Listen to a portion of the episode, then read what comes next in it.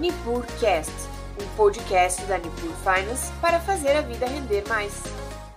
Olá pessoal, tudo bem? Meu nome é Christian Peliza, sou economista na Nipur Finance e vamos iniciando mais uma edição dos nossos insights semanais, é, falando sobre o que aconteceu de mais relevante no noticiário econômico e nos mercados ao longo da semana e projetando o que teremos pela frente aí nos próximos dias.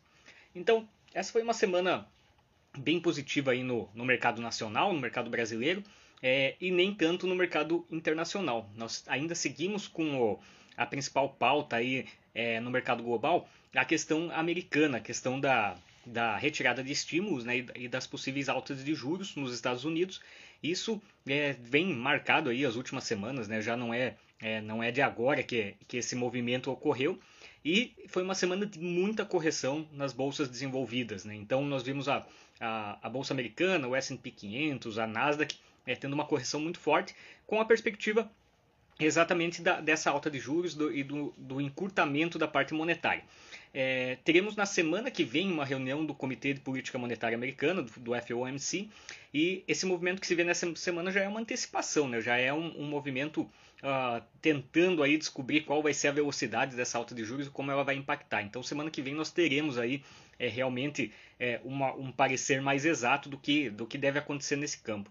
É, ainda no cenário global, um cenário um pouco estressado, aí, uh, algumas perspectivas na semana que surgiram foram de ah, do, dos combustíveis, né, em particular é, o petróleo é, trazendo o preço dos combustíveis para cima. É, se falou até que esse ano é possível, né, alguns relatórios, a Goldman Sachs inclusive, é, que o petróleo pode atingir 100 dólares o barril ao longo desse ano, aí, sem, sem muitas delongas, né, porque a questão da oferta continua muito limitada continua muito problemática e a questão da demanda continua acelerada.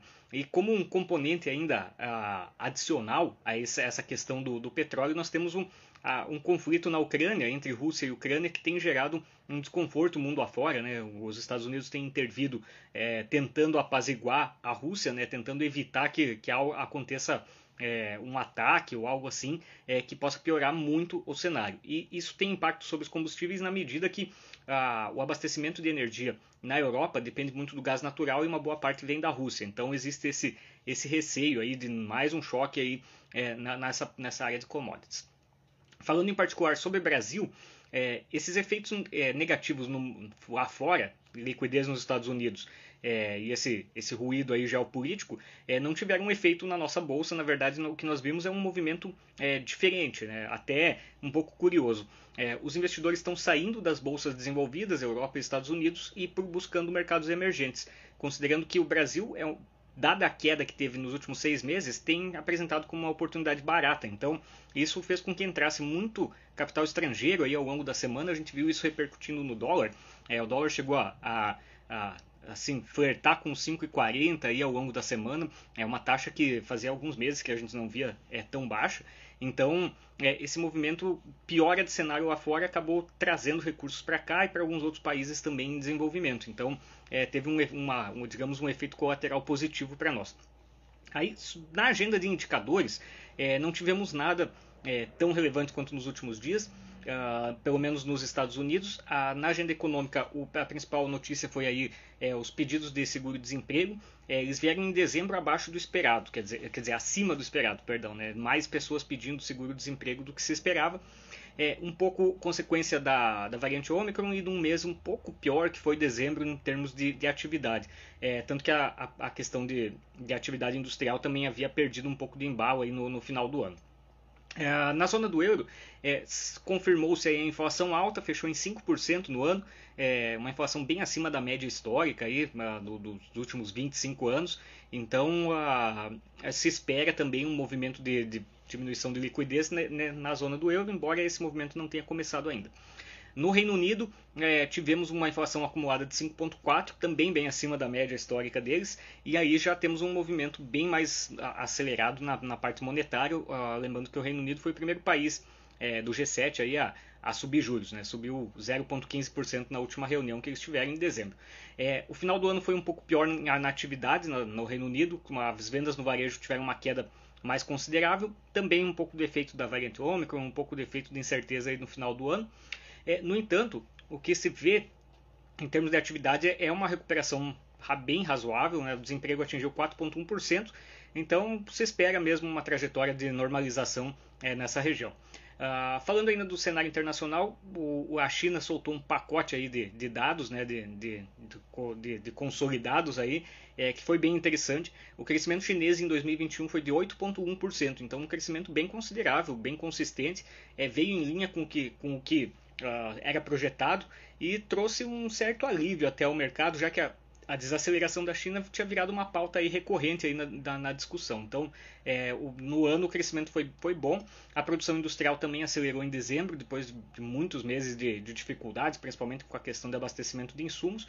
O que veio um pouco abaixo foi a questão do varejo mesmo e o desemprego que ficou congelado aí na casa de 5,1%, embora seja um dado um tanto complicado, já que é, existe muita. É uma economia muito administrada, né? tem uma presença estatal forte.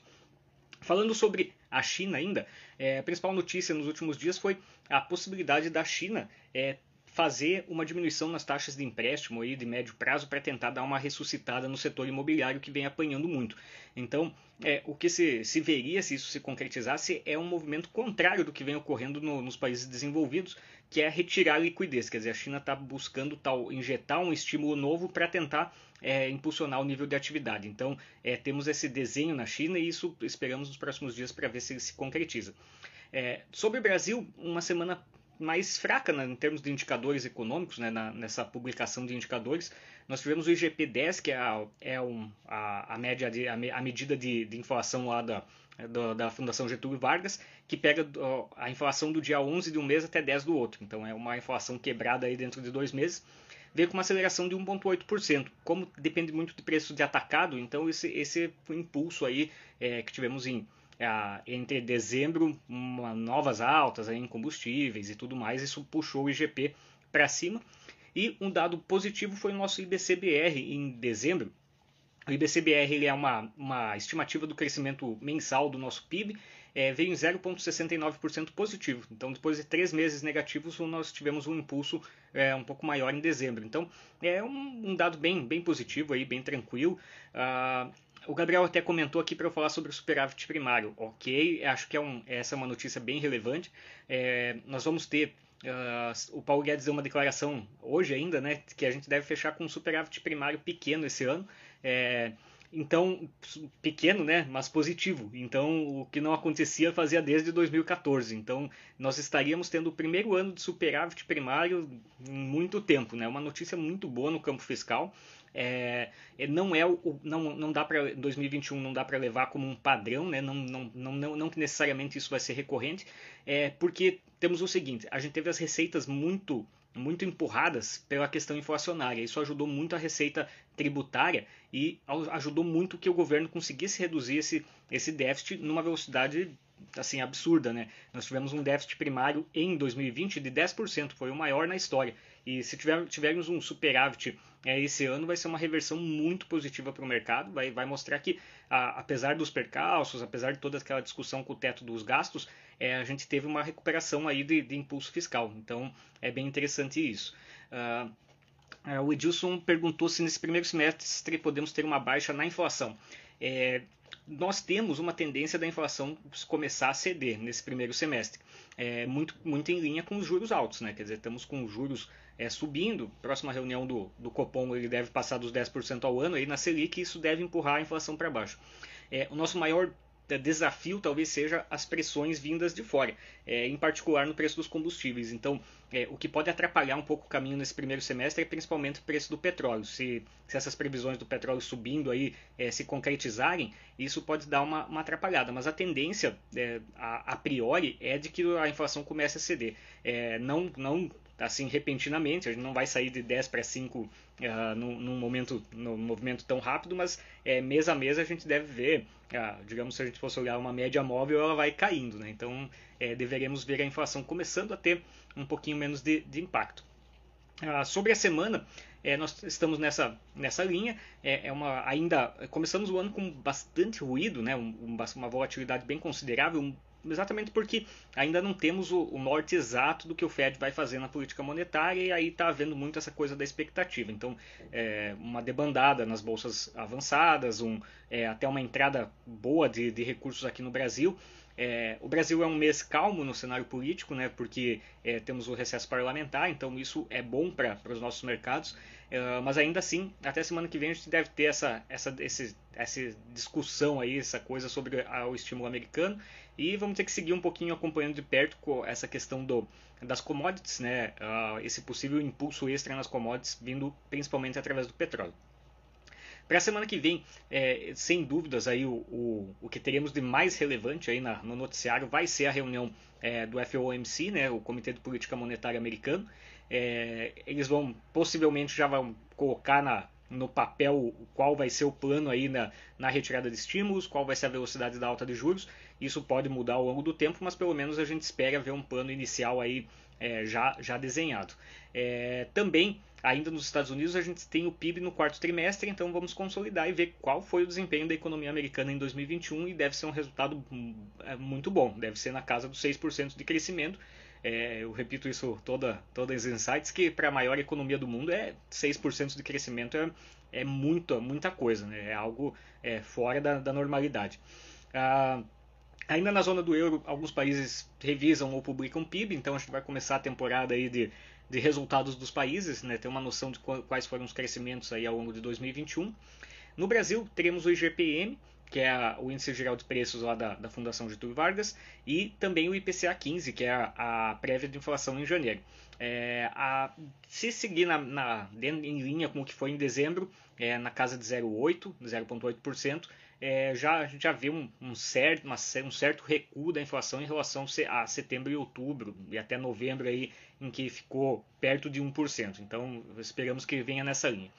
É, fora isso, é, seguem-se então a, essa expectativa sobre é, os mercados globais, né? como, como vai andar esse processo de tapering e de, e de retirada de estímulos nos Estados Unidos e em que pé vai ser essa alta de juros. É, acho que vai ser um tema recorrente aí de muitos dos nossos insights.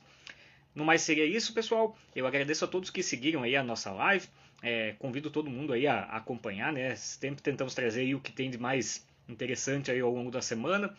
E então, novamente fica o meu agradecimento e até semana que vem no mesmo horário aí, sexta-feira, meio-dia e 40. Obrigado e até mais. E aí, curtiu o nosso conteúdo? Acompanhe a Nipur Finance pelas redes sociais através do Instagram, arroba Nipur Finance ou pelo nosso site www.nipur.com.br.